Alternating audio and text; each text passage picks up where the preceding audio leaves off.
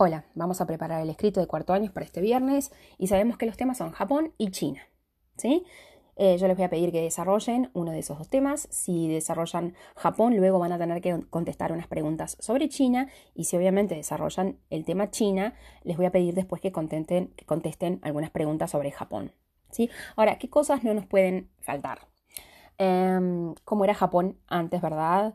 De 1850, que era un país feudal. Siempre tenemos que tener en cuenta lo escaso fértil de su territorio, las pocas materias primas que podía tener, ¿verdad? Y ese aislamiento con respecto a Occidente de más de 300 años, y que de repente en 1853 el marino norteamericano Matthew Perry, ¿verdad?, llega a la bahía de Edo y obliga a abrir el puerto japonés a el comercio internacional. Recordemos que ya se estaba empezando a gestar en Europa también, ¿verdad?, el imperialismo, que se van a repartir partes de África y Asia, ¿sí? Bueno, frente a esa, em, mm, eh, ese, encuentro con Occidente, que se dio cuenta Mutsuhito, el, em, el emperador, del atraso tanto económico y social que vivía Japón, entonces empezó un proceso que le conocemos la era Meiji o Meiji, ¿verdad? Que es el nombre con el que se conoce póstumamente al reinado de Mutsuhito, ¿verdad? Que quiere decir gobierno iluminado. Entonces empieza todo un proceso que nosotros vimos en clase de cambios importantes del desarrollo de la industria, de los transportes, eh, la industria textil, eh, todo un desarrollo económico importante, también políticamente se empieza a hacer un gobierno centralizado y, capitalista, muy liberal, ¿verdad? En una sociedad que se prohíbe la discriminación, por lo menos a, nivel legal, ¿verdad? Ya no hay más servidumbre. Em, eh, hay nuevos códigos civil, militar, empieza también a modernizarse el ejército, la importancia que va a tener el ejército en todo esto, ¿verdad? Se empiezan a entrenar la manera occidental y tantos otros cambios que nosotros hemos visto en clase. Y bueno, va a ser justamente eh, en e, ese, ese, poder del ejército, que sabemos que Japón en la Primera Guerra Mundial está del lado ganador y por eso le, ofrecen que se quede con algunos pedazos que, había invadido en China, pero a medida que va pasando eh, el tiempo y Japón es un país industrializado y necesita más materias primas, obviamente que va a necesitar del imperialismo para poder hacerse de esas materias primas, ¿sí? Entonces el ejército se vuelve mucho más poderoso, y empiezan a haber este, células este, eh, ultranacionalistas, fascistas, que sabemos que en la Segunda Guerra Mundial van a estar del lado del eje, ¿verdad? Con Alemania, con Italia, cuando hacen aquel pacto anticomunista. Y bueno, sabemos qué pasa con Japón luego del de, eh, fin de la Segunda Guerra Mundial, ¿verdad? Con el lanzamiento de las eh, bombas nucleares y el, control militar por parte de Estados Unidos durante cinco años, ¿verdad?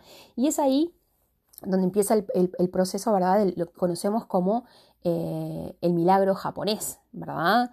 Eh, es esa reconstrucción de la mano también de Estados Unidos, eh, donde prohíbe, no solamente lo ocupa militarmente, sino que también hace modificaciones para, para que no se vuelva, para desmilitarizar el, el, país y destruir todos materiales de guerra, que pudiera rearmarse, ¿verdad? También hay una nueva constitución para, para, la democratización de Japón. Se permite que continúe la monarquía, sigue habiendo un emperador, pero ya no tiene más ese poder divino, ¿verdad? Eh, y bueno, y en sí empieza todo ese proceso de reconstrucción económica capitalista, ¿verdad? Eh, bueno, que usted vimos en clase, ¿verdad? Empieza el fin de las se empiezan las Sakai, eh, ¿verdad? Donde la importancia de esas como las, las, empresas Mitsubishi y tantas otras, bueno, la eficacia eh, en las estructuras de la, industria, el control de los niveles salariales, ¿verdad? Em, em, Después la, reforma en el sector este, agrícola, donde se expropiaron muchas tierras, ¿sí? donde se empezaron a vender a precios más bajos para que se pueda producir más alimento. Em, bueno, tantas otras. Eh, los avances en los científicos, ¿se acuerdan? Pero siempre estimulados del Estado. El Estado se identifica con los empresarios. ¿sí? Eh, bueno, y, esa industrialización, que hacer las cosas sin, sin defectos, ¿verdad? Copiar Occidente y hacerlo mejor, ¿Se acuerdan que vimos el ejemplo de los autos, verdad? Cuando la década de 70 esté la crisis del petróleo, sus autos van a ser eh, mucho menos gastadores de petróleo, van a ser una gran ventaja, ¿sí?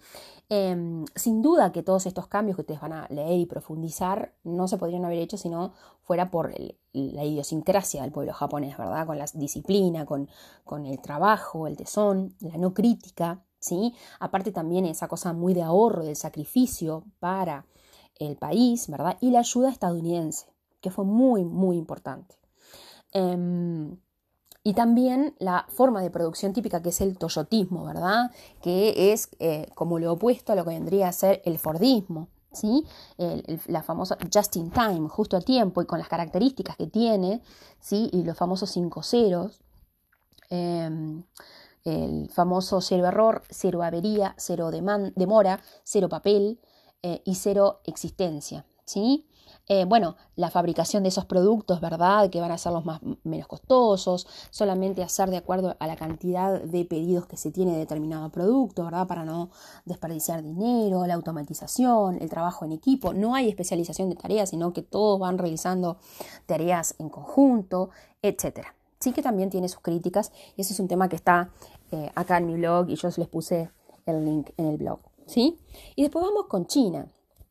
Eh, de China, obviamente, también los años anteriores a 1945, es decir, que también en el siglo XIX era, era un imperio, había una monarquía, pero en el sentido de que no propiciaba la modernización, ¿sí? Ah, pero hay un grupo de intelectuales burgueses eh, que quieren hacer de China una república y así nace, ¿verdad?, el Partido Nacionalista, el Kuomintang, eh, que logra en 1919 proclamar la República, se termina la monarquía, pero ¿verdad? no logra controlar a los señores feudales del resto del país. ¿sí?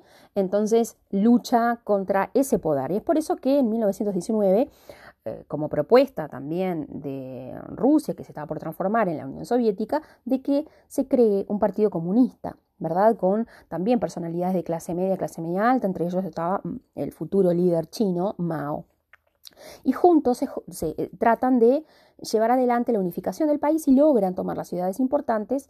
Y una vez allí, ya el nuevo líder del, Kuomintang, Kai Chek, eh, empieza a, a, desligarse del Partido Comunista y comienza la guerra civil, ¿verdad? La importancia de expulsar a esos comunistas, a perseguirlos, los chinos se van, ¿verdad? En esa larga marcha.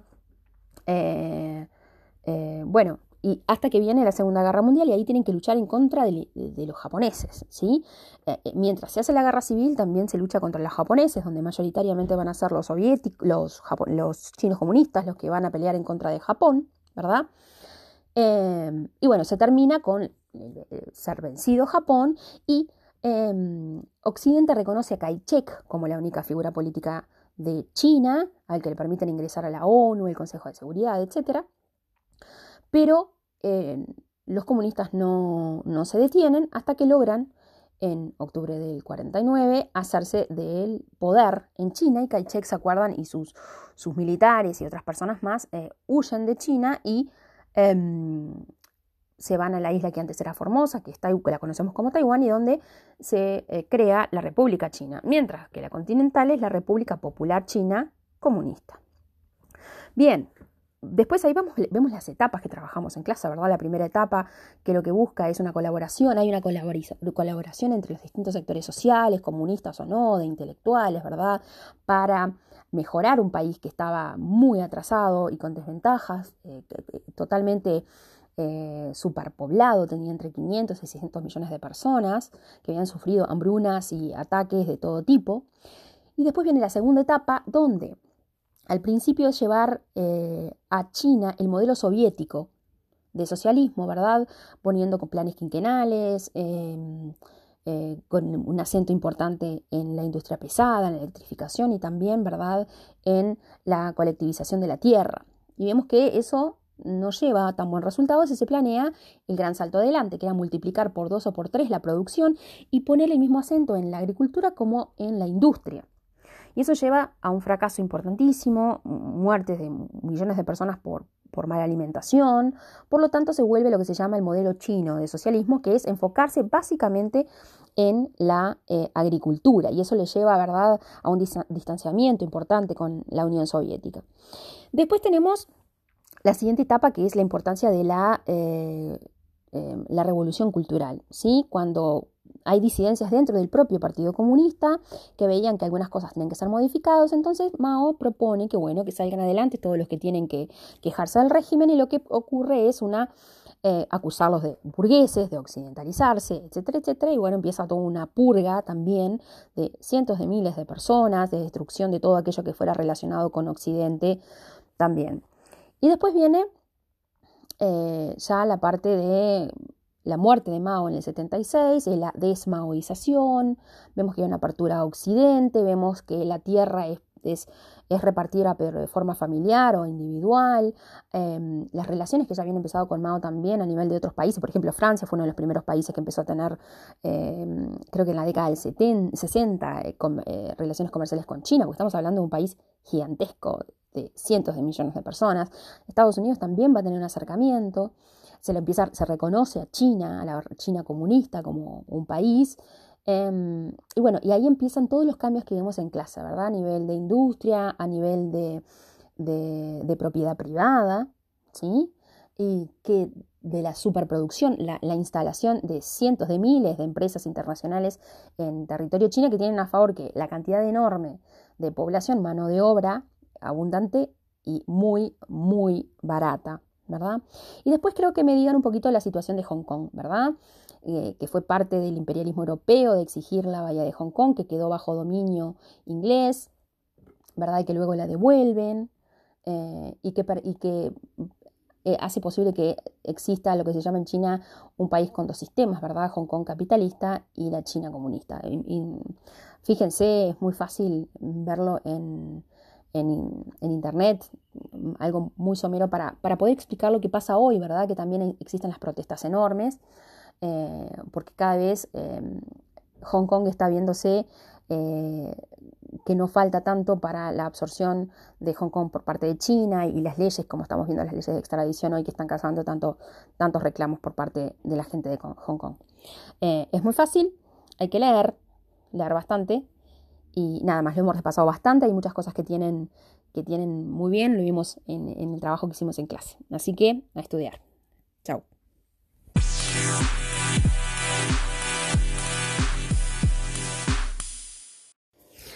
Hola, vamos a preparar el escrito de primer año y lo primero que les voy a poner es un mapa sobre la antigua Grecia y con un color van a tener que pintar y nombrar la península balcánica, con otro color nombrar y colorear las islas del mar Egeo y también lo mismo con las costas de Asia Menor. Y después describir un poquito cómo era el suelo y el clima en Grecia, ¿verdad? Montañoso, la importancia del mar, era poco fértil, pero muy lindos veranos, este, inviernos no muy duros, etcétera. Después ubicarme en el tiempo de la colonización, la expansión griega, ¿verdad? Que se da entre los siglos 8 a.C. y 6 a.C. y las causas y las consecuencias de esa, colonización. ¿Se acuerdan? Las causas eran buscando tierras fértiles, peleas políticas, afán de aventura, porque creció mucho la población, entre otras causas. Y las consecuencias, bueno, trajo que...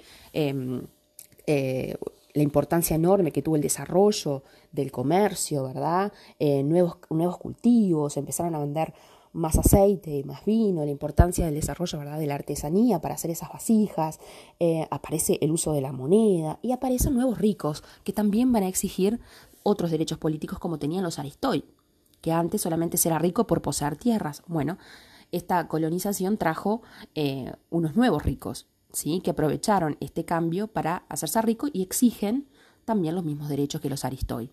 Después le voy a preguntar el origen de las palabras monarquía, aristocracia, oligarquía y democracia. La monarquía sabemos que es el, es el, poder, lo tiene solo una persona. Eh, aristocracia eh, viene de aristoi, ¿verdad? El poder de los mejores. Eh, después la oligarquía, oli viene de pocos, ¿sí? Una minoría tiene el poder. Y democracia sabemos que es el poder del pueblo, ¿sí? Después vamos con quién eran ciudadanos y quiénes no. Sabemos que los ciudadanos eran los hombres libres, mayores de 18 años, que pasaban dos años en el ejército, que tenían que haber nacido en el Ática, y los, el padre y la madre tenían que ser atenienses. Y los derechos que tenían, ¿verdad? Tenían derecho a, eran iguales ante la ley, podían poseer tierras, eh, sabemos que ya no quedaban más los ciudadanos esclavos por deuda, ¿se acuerdan? Eh, podían participar en la política, o sea, tenían igualdad libertad y filantropía. El Estado proveía a los ciudadanos que tenían condiciones más vulnerables su apoyo económico o el que necesitaran. Y les voy a poner también un ejemplo de una persona con determinadas características y van a tener que poner si esa persona podía ser ciudadano o si no y por qué. Después van a describir un poco Esparta, ¿verdad? Cómo era su sociedad, la necesidad de colonizar y conquistar otros territorios porque era muy pobre, la importancia de su ejército, qué hacían a los niños para poder y desde cuándo participaban en el ejército. O sea, lean Esparta y pongan lo, lo principal. Después van a tener que describir qué era una polis, ¿verdad? Que era una ciudad de Estado independiente porque Grecia tenía una unidad cultural, pero políticamente no eran eh, una, unidad, cada polis, si uno salía de una polis a la otra era extranjero. Y les voy a poner una mm, imagen de una polis y ustedes van a poner flechitas y nombrarme las partes de una polis, tal como lo hicieron con la maqueta, ¿sí? Y después van a completar un cuadro para comparar la democracia actual y la democracia ateniense, ¿sí? Eh, es muy fácil el escrito, no se olviden de llevar el cuaderno completo y estudiar.